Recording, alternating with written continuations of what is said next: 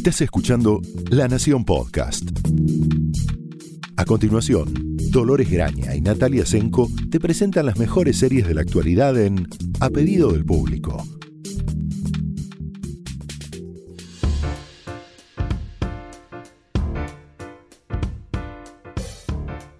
Hola, bienvenidos a un nuevo episodio de A Pedido del Público. Soy Dolores Graña.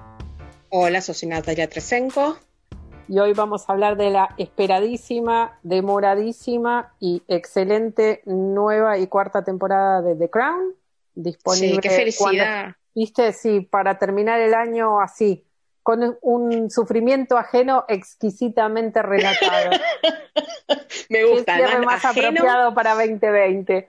Nada, nada, nada. El Schadenfreude del año, total. Total, total, total. Eh, bueno, vamos, vamos a ponernos en escena y vamos a hacer un pequeño recap para, para situarlos. Si ustedes todavía no se animaron a verla, eh, para cuando escuchen esto ya va a estar disponible. Obviamente nosotros ya hemos visto la temporada completa.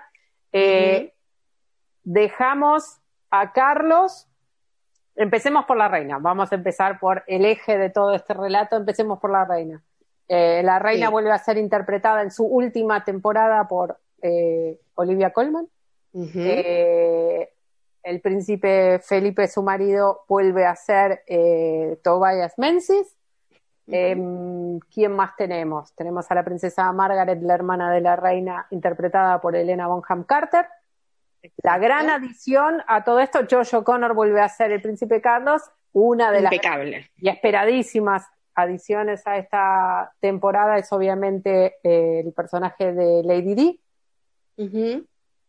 que interpreta Emma, una recién llegada, digamos, comparada, con, los, comparada con, el, con los currículums del resto de los involucrados, que se llama Emma Corrin. Exacto, tiene 24 eh, años y realmente eh, no ha hecho nada. 16. Eh, Parece 16, esa es la idea, porque lo interesante de esta cuarta temporada es que el recorrido cronológico es de los finales de los años 70, 79 a eh, principios de los 90. Básicamente son los 80, digamos, básicamente la, década del 80, que es, sigue con obviamente la estructura eh, planeada de la serie por, de Peter Morgan, que es cada temporada es una década del reinado de Isabel II y cada temporada tiene como eje y, en realidad como disparador la relación entre la reina y quien sea el primer ministro de Gran Bretaña en esos años, en esa década.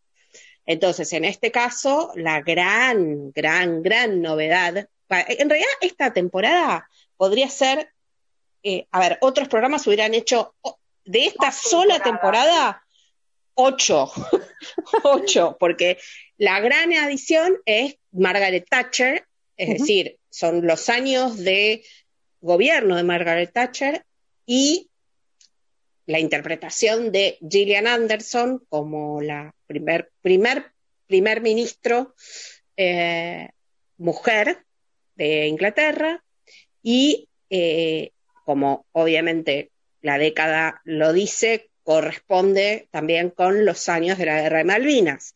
Entonces, es, eh, y con el casamiento de Carlos y Diana, y, el nacimiento de los principitos. Entonces es de una enormidad eh, la, el relato, la narración que cubre estos 10 episodios, que eh, creo que un, creador, un guionista menos experimentado y talentoso que Peter Morgan hubiera terminado internado con un colapso nervioso. sí, em, sí, sí. Pero, sin embargo, eh, podemos, estamos en condiciones de afirmar con consenso que es la mejor temporada de Crown hasta ahora, lo que es eh, inusual que una, que una serie de una excelencia superlativa como The Crown llegue en su cuarta temporada a superarse en términos de ambición y, logro, porque lo que hace esta temporada, que es muy interesante, es lograr poner mucho más en foco al personaje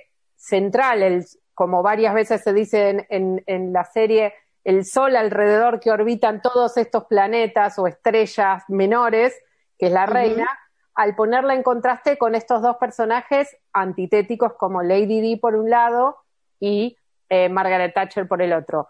La relación conflictiva en ambos casos de la reina con estos dos extremos, porque son antitéticos, o sea, el personaje de Lady Di es, como en todos los casos, como ocurre en todos los personajes de The Crown, son personajes profundamente eh, humanos, falibles, con muchísimos defectos que sin embargo son mostrados con una humanidad tal que uno no puede menos que, no sabría si decir entender, pero sí contemplar Empatizar seguro.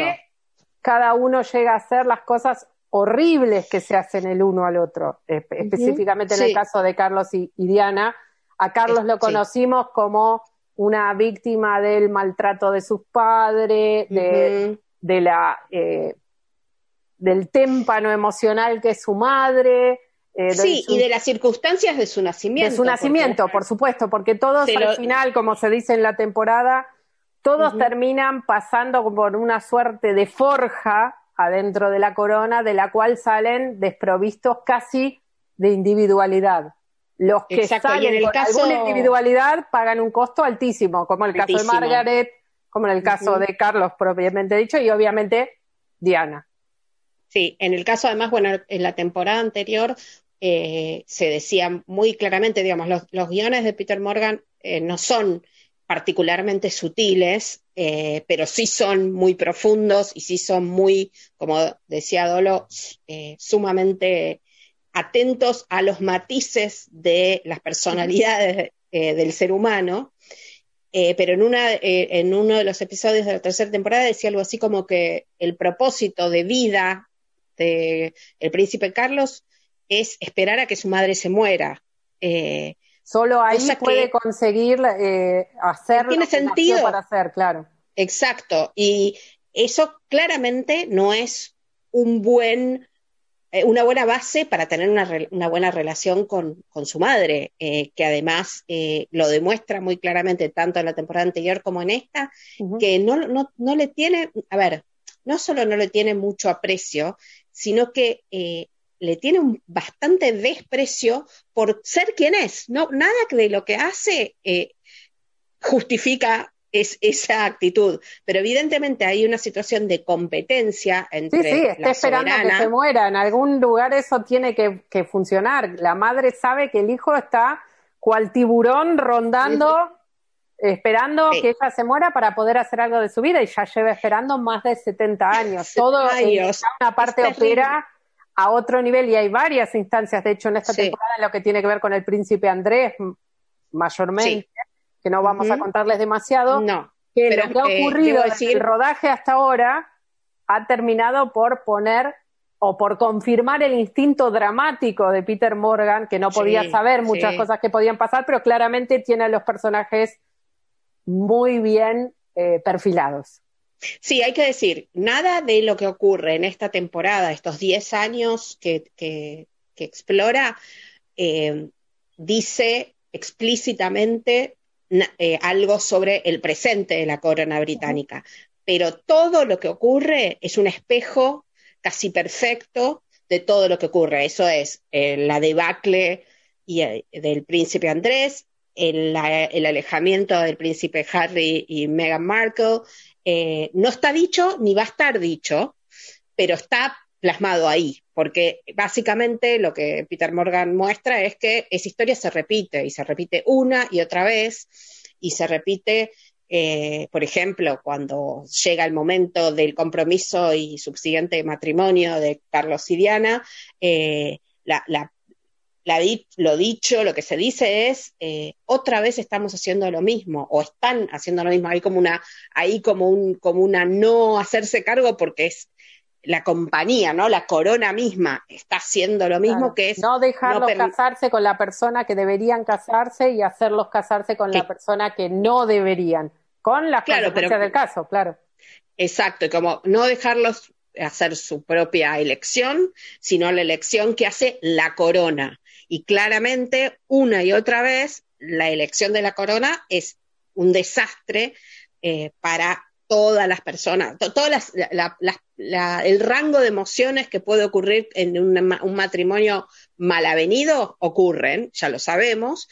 Lo interesante para mí de, bueno, hay muchísimas cosas, ¿no? Pero de, la relación justamente, o del, sí, del hilo de Carlos y Diana, es que empieza cuando Diana es una adolescente, eh, y entonces conocemos esa parte que ni siquiera ah, se pudo haber visto en los últimos años en documentales, en fotos de, su vida familiar, en, digamos, en la hacienda de los Spencer, eh, o de relatos de su, de su hermano y demás que han tenido más eh, presencia en los medios en las últimas dos décadas desde la muerte de Lady Di.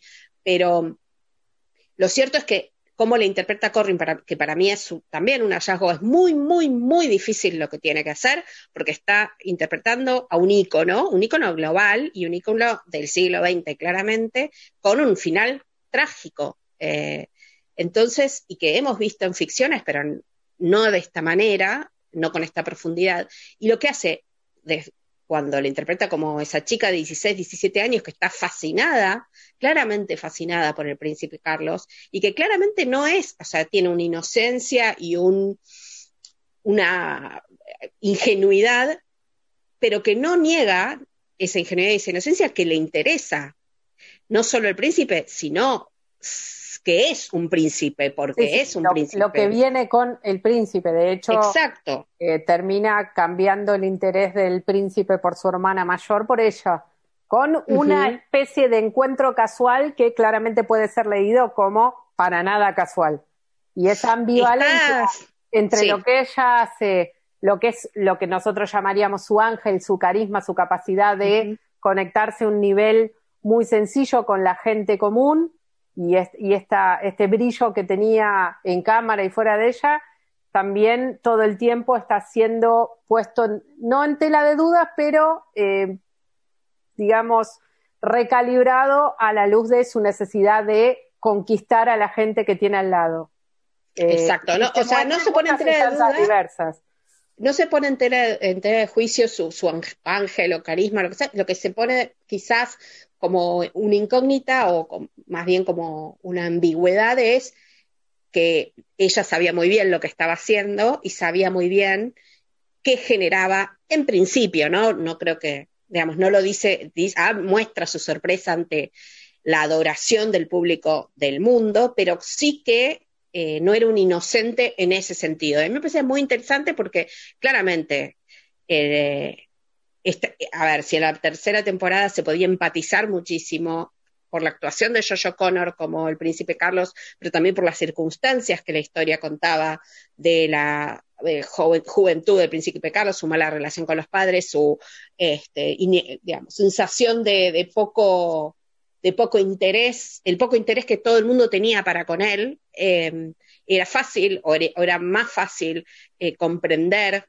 a ese personaje y ahora se vuelve en la cuarta temporada un poco más difícil porque eh, su relación tan contenciosa, tan eh, difícil y, áspera con, Lady Di y en contraste su amor y, amorío y, cuidado con respecto a Camila Parker Bowles eh, hace que no digo que sea el villano de la temporada, pero eh, claramente no es la víctima, claramente no, no, no, no tan evidentemente, aunque si lo si lo pones a pensar y, lo das vuelta, quizás hay un lugar de, cierta no, victimización seguro, porque eso es lo que hace Bueno, eso es lo que la, tiene una escena con la reina en la que le echa en cara, bueno, cuál es eh, cuál es, cuál es el problema que tenés, la, cualquier persona daría lo que no tiene por estar en la situación en la que estás.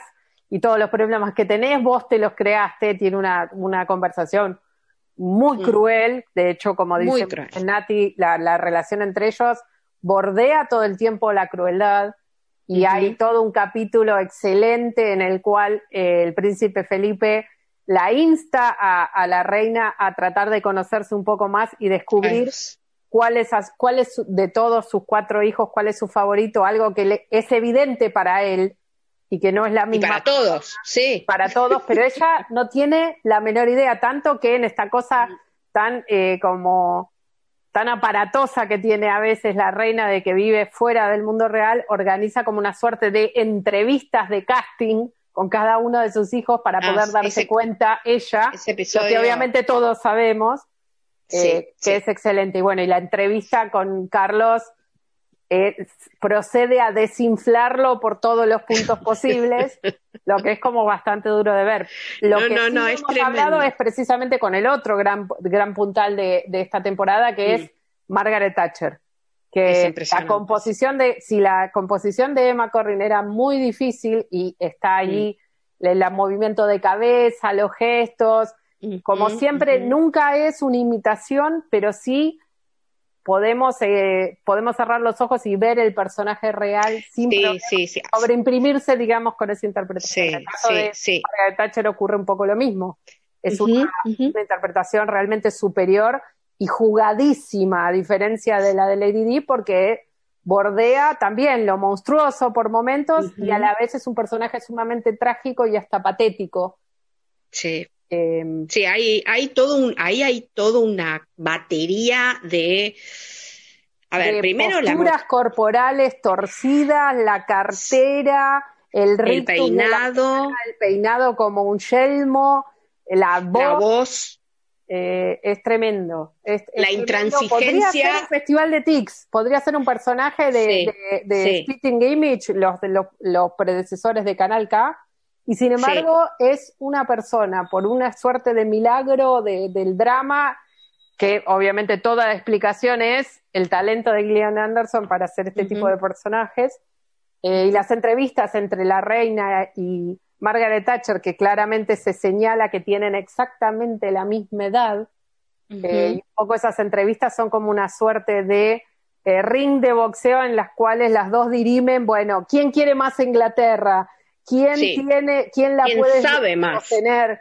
¿Quién sabe más sobre qué es lo mejor para el país? Exacto, exacto. Eh, es, son, son increíbles, realmente son verdaderos duelos. Y las dos dan sus mejores momentos cuando están en la misma habitación. Totalmente, que, que bueno, es como la columna vertebral eso de The Crown. Eh, en, obviamente, en las temporadas pasadas hablábamos de, bueno, en el inicio eh, de Churchill y entonces tenía todo el peso de la historia, pero ahora tiene el peso de la, de alguna manera, contemporaneidad y eso hace eh, que gane otro significado, otro, otro impacto completamente diferente. Lo de Anderson es, a mí me, a mí me parecía cuando la estaba viendo por momentos, eh, digo, es eh, hasta, hasta incómodo lo bien que lo está haciendo, ¿no? Es como una, no, lo puedo explicar muy bien. sí, porque uno se, pone incómodo de sentir una cierta como eh, afinidad con un personaje que a la vez lo ves haciendo cosas que probablemente estés en desacuerdo y de hecho, bueno, lo que tiene la, contemporaneidad es que el juicio de la historia, por llamarlo de alguna manera, está mucho más pegado al personaje. Eh, errores o, malas decisiones o, momentos trágicos de personajes que vivieron en la década del 30 para nosotros tienen un distanciamiento tal que los podemos juzgar como un personaje de ficción. En el caso de Margaret Thatcher, en el caso de la guerra de Malvinas, que está muy bien tratada, pero debemos eh, hacer este, esta aclaración. No es el foco de la historia y siempre ocurre, que me parece que es una, es una decisión de las más inteligentes de esta temporada, siempre ocurre como una eh, especie de ruido atronador de fondo eh, y nunca es el eje más allá de una pequeña escena que presenta dónde va a estar el conflicto con un barco, un barco pesquero en las islas, creo que son las islas eh, Georgia, si no me acuerdo sí, mal. Sí, es así y es, a ver, también es una, a ver, lo que presenta es en, el desenlace, en, lo que, en lo que, en la imagen del desenlace, en lo que prende la mecha de la guerra de Malvinas, eh, presenta una de las posiciones eh, británicas, básicamente, porque bueno, de ahí está hecha, de por qué Inglaterra eh, decidió entrar a la guerra, eh, es un episodio muy puntual, es un episodio muy puntual que eh, la historia, los historiadores han, han, escrito y trabajado, que tiene que ver que sí, con, con un, el cruce de unos científicos del Reino Unido que estaban este, trabajando en, en las Islas Georgia y se cruzan con un, es un barco, en realidad es un barco chatarrero, argentino, y ahí se, se, presenta una situación de una supuesta bandera izada, que bueno, que, quienes fueron todavía testigos vivos de, de, ese, de ese, acontecimiento tienen, eh, lo, cuentan de maneras distintas, vamos a decir. Quiero decir, es bastante, es obviamente el punto de vista de Peter Morgan, que es un señor británico, pero no pasa, a ver, y no, y no pasa, no, pero no transgrede ningún, eh, ningún, ninguna realidad que pueda hacer que nosotros como espectadores argentinos nos, nos, quite, de la ficción, digamos. De todos modos, esto es una ficción o es un relato ficcionalizado de eventos históricos, eh, documentados, por supuesto, pero que esos documentos no lo, digamos, no lo aplastan y no, lo, no, no son una prisión para lo que Peter Morgan quiere contar. En el, en, la, en el transcurso de los episodios, donde, como bien dice Dolores, la guerra Malvinas es una especie de escenario de fondo que ocurre a kilómetros de la acción cuyo eje es el Palacio de Buckingham. Eso es lo que tenemos que tener en claro. Es algo que pasa a 3.000 millas, según dicen, eh, y que algunas de las motivaciones son políticas, otras son circunstancias de la historia, otras son personales de Margaret Thatcher y obviamente siempre Peter Morgan va a buscar la dimensión psicológica en la que la persona, en este caso la mujer, eh, es casi hasta presa del destino de no pudo haber eh, reaccionado de una manera distinta porque sus circunstancias personales dominaron lo que era su rol em, político y está muy bien contado acerca de la relación de la forma de ser madres de las dos, Sí, em, sí. Eh, con lo que es una, una salida muy interesante que hasta ahora no la había visto explorada como una, un gran factor en lo que mm. pudo o no haber pasado en la guerra, pero es bueno aclarar que la guerra no va a ser el eje más allá de cuánto influye a favor o en contra en las fortunas del reino y en el gobierno de, de, Margaret Thatcher. Exacto, básicamente igual, eh, digamos, todo lo que ocurre, todas las, circunstancias sociopolíticas, tanto nacionales como internacionales, están puestas bajo la lógica de por qué Margaret Thatcher decide hacer lo que hace, eh, sus, circunstancias, digamos, personales actuales, pero también su historia como eh, hija de un, tendero, de un, eh, comerciante que la vio como con la inteligencia suficiente y la capacidad suficiente como para eh, tomar temas mucho más allá del, comercio, minorista. Y, es un, eh, digamos, la muestra como una mujer, y esto es lo que hace Anderson, que es fabuloso, como una mujer de convicciones eh, firmes y que hace todo lo que hace, no solo por eh, sus circunstancias emocionales, sino por sus convicciones éticas y morales y, hasta religiosas. Eh, y eso choca, esas convicciones que, por supuesto, que eh, uno puede estar de acuerdo o no, y la historia la, ha juzgado muy duramente, con razón, esto es mi opinión. Sí, no, y es también, es también el juicio de The Crown. Eh, porque vamos a ver en otros capítulos, lo que tiene interesante de Crown, que en, este, en esta temporada se ve bastante bien, es estos episodios como one shot que se dedican a un acontecimiento particular, que muchas veces es como una anécdota, que lo ponen, eh, sirven como prisma de todo lo que viste hasta ahora para resignificarlo. En el caso de esta temporada hay varios, uno de los cuales es un episodio en el que un intruso, un hombre común que nada casualmente es una de los millones de víctimas de las políticas económicas y, de reforma a ultranza de, Margaret Thatcher, logra meterse en el dormitorio de la reina y tener una suerte de entrevista eh, obligada con la reina y a la que le cuenta lo que le pasó, le cuenta su historia. Eh, Exacto. Hay que decir que es una historia real. Eso sucedió realmente. Eh, este hombre que, entró existe, sí, fue preso, por supuesto, pero ya está en libertad hace muchos años. Y eh, así como, como en la temporada anterior, el impacto de esas, esos acontecimientos reales estaba puesto en la, la mina eh, destruir. Eh, Aberfan, Aberfan. Exacto, la, sí, la, que, arrasó con todo, en Gales que arrasó con todo un pueblo y, específicamente con una escuela donde murieron muchísimos niños. Eh, y era como, la, ponía a la reina entre la espada y la pared de eh, qué significa ser la soberana de todos esos territorios. Este, en este pasa lo mismo. Y es, bueno, por supuesto que el trabajo que hace Olivia Colman en ese episodio, como sucedía en la temporada anterior, es prodigioso. Es muy bueno también el actor que para mí no es conocido, eh, que hace de este hombre común en, metido dentro del palacio de Buckingham. Eh, y también esa, eh, digamos, ese, ese ejemplo de vida real introduciéndose en la ficción y poniendo la ficción eh, en el, de, un prisma de realidad, es como un, doble juego muy interesante que, hace Morgan. Eh, también ocurre con la relación de Margaret Thatcher con sus hijos y un acontecimiento específico en ese sentido que mejor no contar para que se vayan eh, entusiasmando con la temporada.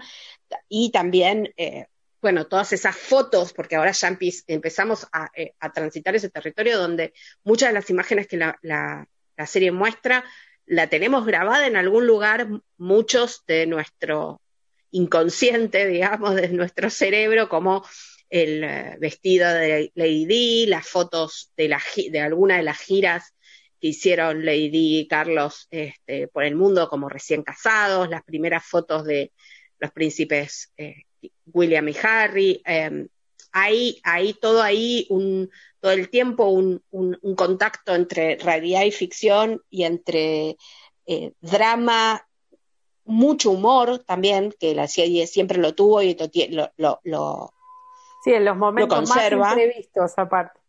Además, mucho de ese humor inglés que, bueno, corresponde, ¿no? Nunca, nunca mejor eh, dicho que el humor netamente inglés.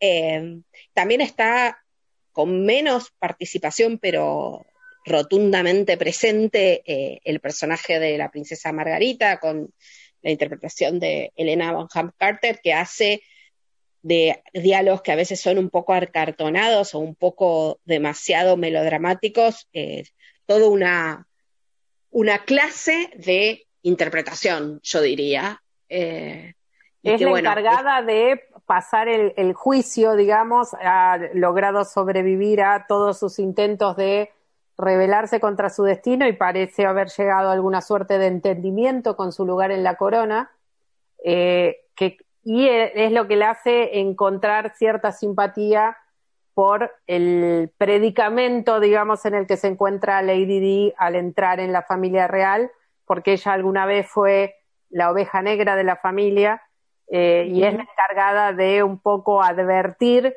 a sus superiores, digamos, aparte de a sus familiares, ojo que otra vez va a pasar lo mismo que me pasó a mí. obviamente esto ocurre, nada cambia, nada, nada parece detener las ruedas de, de la compañía, como le dicen a, a la corona, the firm, eh, y obviamente todos sabemos lo que es, lo que es eh, interesante a medida que nos acercamos al presente es que la, dimensión trágica de todo esto se hace cada vez más clara porque nosotros sabemos el final de muchos de los personajes cuando los personajes mismos aún lo desconocen o todavía no está claro a dónde van a terminar, digamos, cuál va a ser la consecuencia de sus decisiones. Entonces, a esto le agrega muchísimo más dramatismo, pequeñas decisiones que para los personajes no tienen mayores consecuencias, nosotros sabemos que es el principio de lo que va a ocurrir en el matrimonio de Lady Di y Carlos. Hay una entrevista entre Camila Parker Bowles y Lady Di en donde nosotros sabemos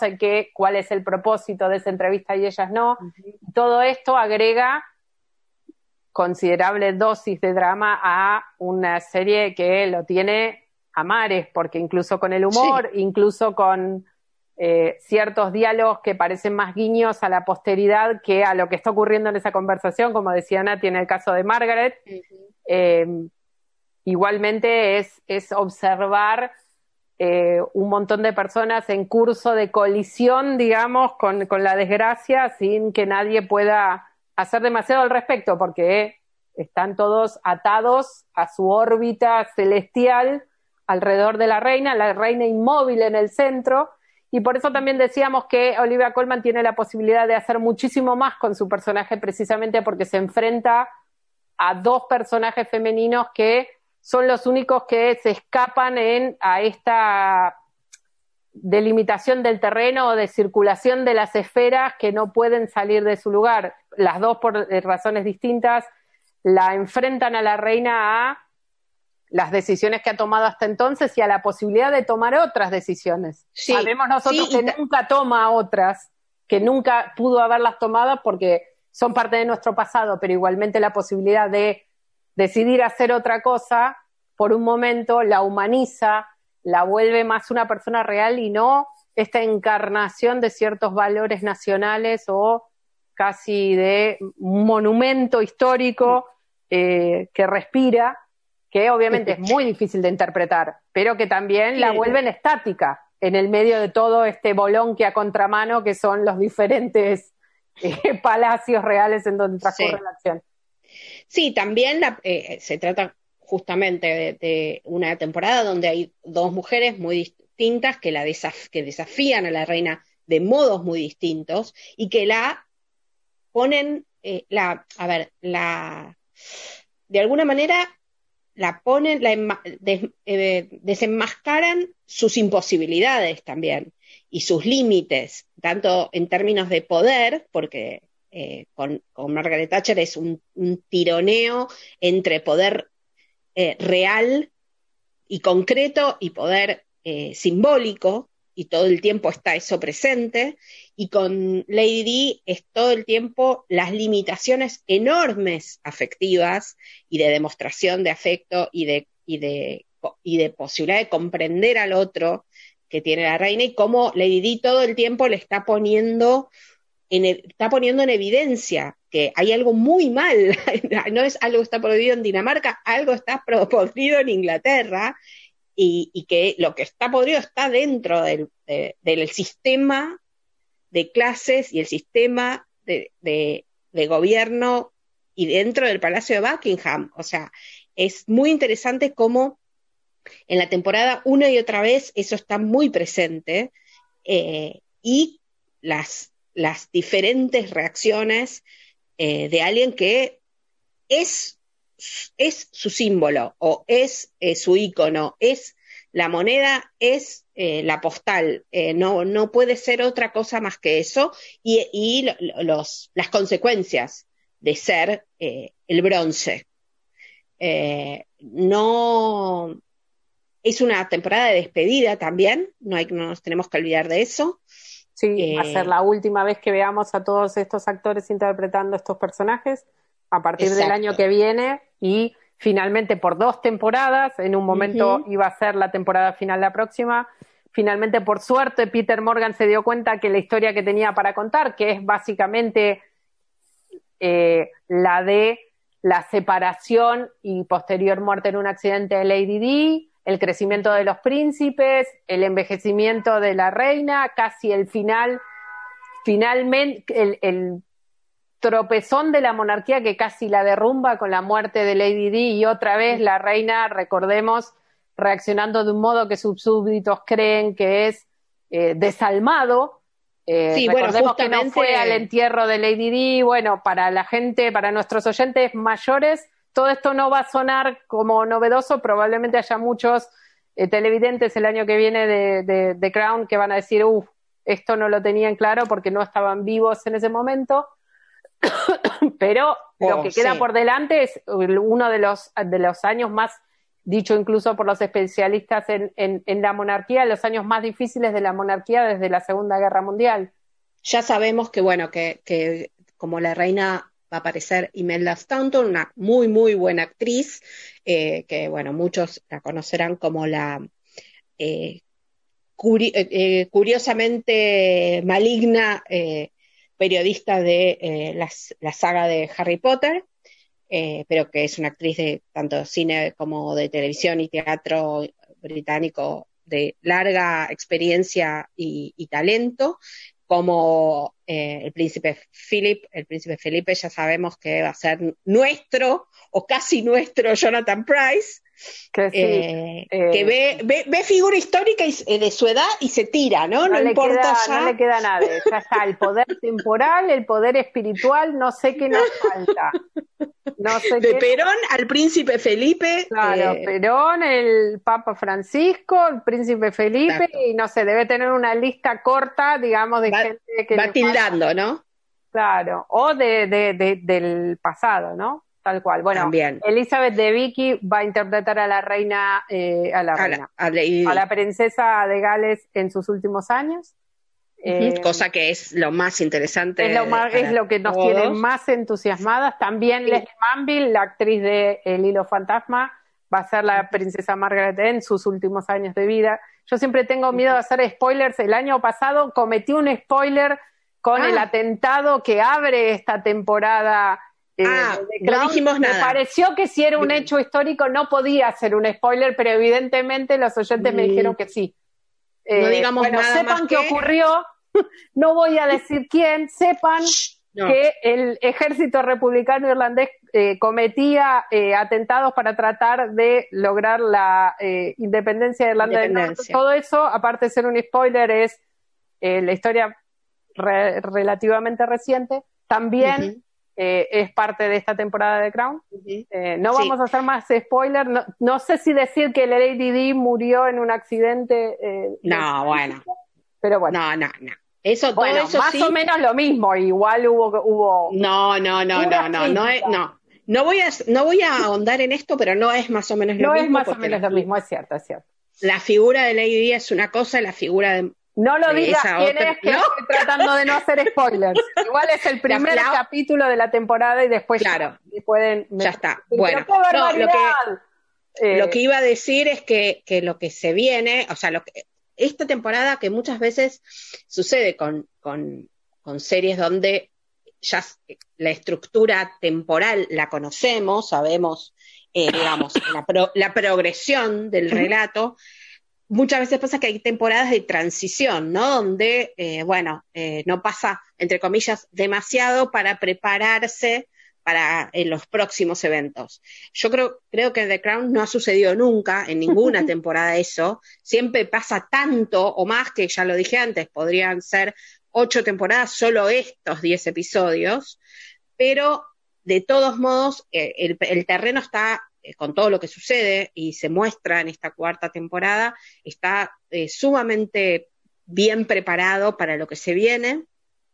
En términos eh, digamos, narrativos, por supuesto, pero también en términos de actuaciones. Es como, como si todos los que ahora se están despidiendo dejaran, ¿no? Como la vara tan alta para los que vienen, que además son en la vida real los, a ver, los casi maestros de la actuación, aunque no lo hayan sido concretamente, de la actuación de los actores británicos que hemos visto hasta ahora. Digo, claramente Olivia Colman eh, es eh, una mujer de unos cuarenta y pico de años que creció en su carrera profesional viendo a Imelda Staunton y así lo mismo con eh, Tobias Menzies y Jonathan Price. Entonces hay una cosa de sana competencia, de que dejo acá el, boliche totalmente montado y, siendo muy redituable, no me lo, no, me lo tires abajo. No me choques la calecita. Exacto. exactamente, y aparte son las últimas dos temporadas, el nivel es tan alto que uno no puede imaginar que en algún, que en el final, digamos, la cosa eh, se complique en términos de calidad, pero también es cierto que cada vez que nos acercamos cada eh, más al presente, bueno, los juicios de la historia son menos claros o no se han dado o empiezan a jugar los sesgos personales, las anteojeras dramáticas, en fin. Eh, sí, Sí, pero bueno. Actualmente la reina será sucedida por otro monarca, eso no sabemos cuánto va a ocurrir. ¿Qué ocurre si en las próximas dos temporadas estos mm. acontecimientos reales van a terminar afectando el rodaje, en fin, hay muchísimo. Bueno, por una, por una cuestión de, de, a ver, de logística y lo que sucedió este año, donde eh, obviamente están eh, trabajando en los guiones, pero no han podido comenzar a la grabación. Eh, obviamente se va a extender el tiempo, de, digo, de estreno de las últimas dos temporadas y bueno, hay una realidad, hay una realidad concreta que es que la reina Isabel II tiene 95 años. Eh, entonces, no sé, hay, hay probabilidades de que abdique o suceda otra cosa eh, y entonces todo cambie, pero bueno, Peter Morgan está, digamos... Debe tener algún plan A, plan B, plan C, plan D. Seguramente, y, ha sido siempre un autor con, con el, el, ojo y el oído puesto en el diario del día, sin que ese diario del día este, sea, le dicte lo que tiene que escribir, pero sí eh, le preste eh, sentido. Entonces, a mí no me preocupa tanto eso, más me preocupa lo que va a tardar en estrenarse las últimas dos temporadas, porque bueno, todavía estamos en veremos, por ejemplo, hay que confirmar quién va a ser del príncipe Carlos. Con ¿Quién va a ser Camila también? La pareja ¿Quién va a ser Camila? Va a funcionar autónomamente. Eh, sí. Todavía es, es la gran confirmación que falta.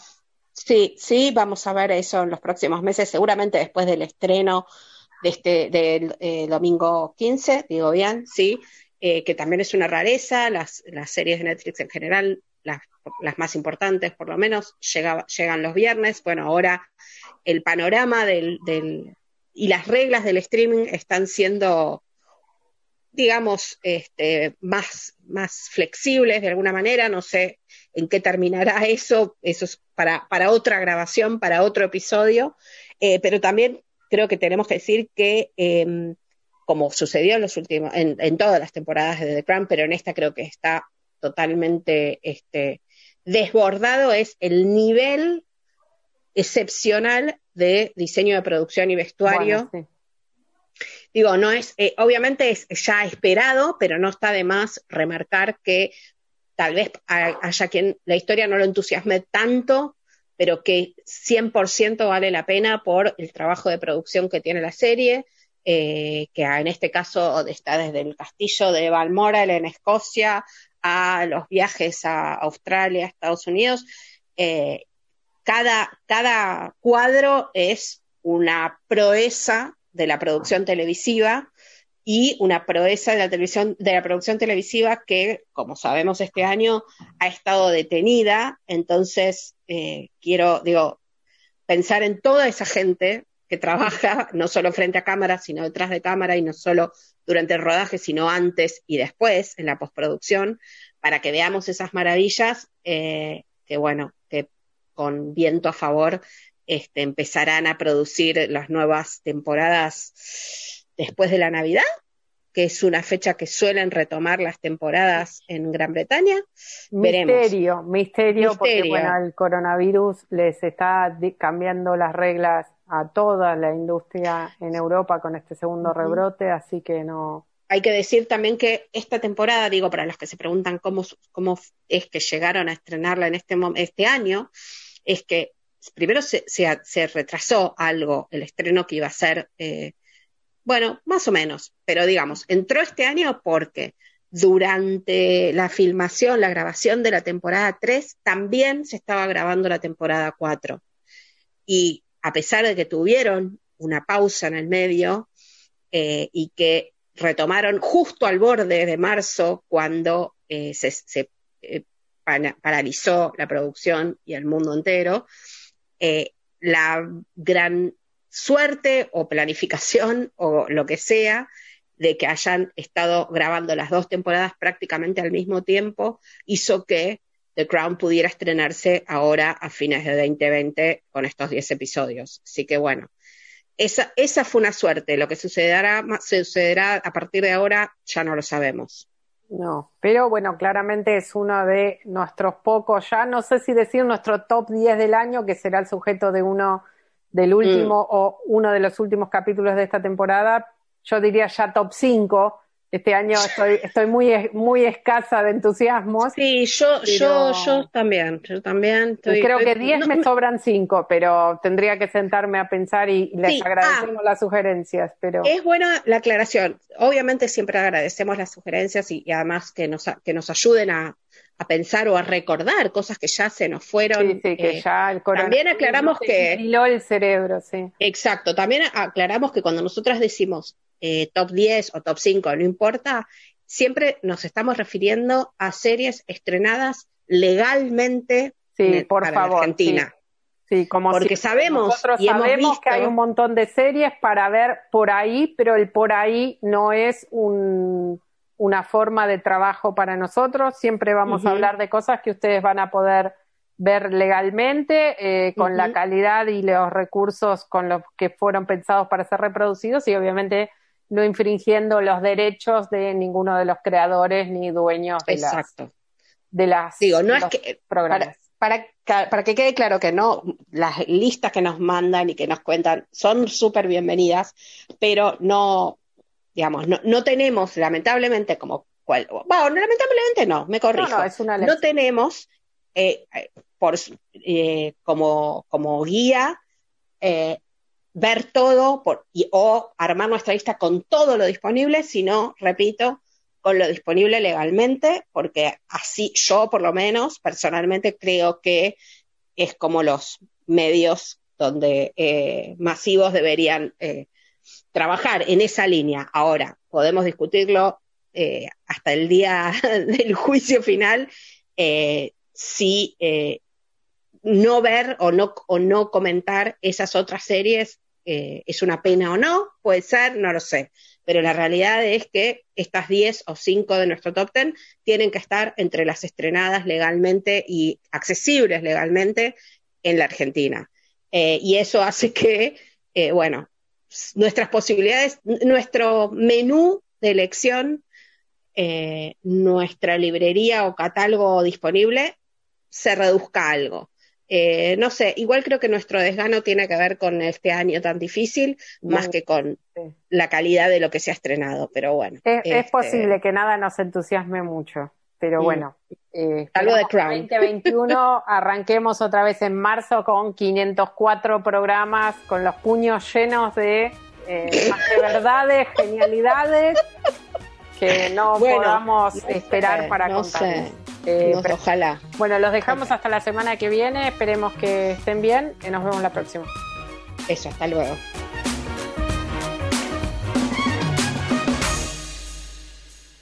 Esto fue A Pedido del Público, un podcast exclusivo de La Nación. Escucha todos los programas de La Nación Podcast en www.lanacion.com.ar. Suscríbete para no perderte ningún episodio. Estamos en Spotify, Apple Podcast, Google Podcast y en tu reproductor de podcast favorito. Seguí escuchando La Nación Podcast.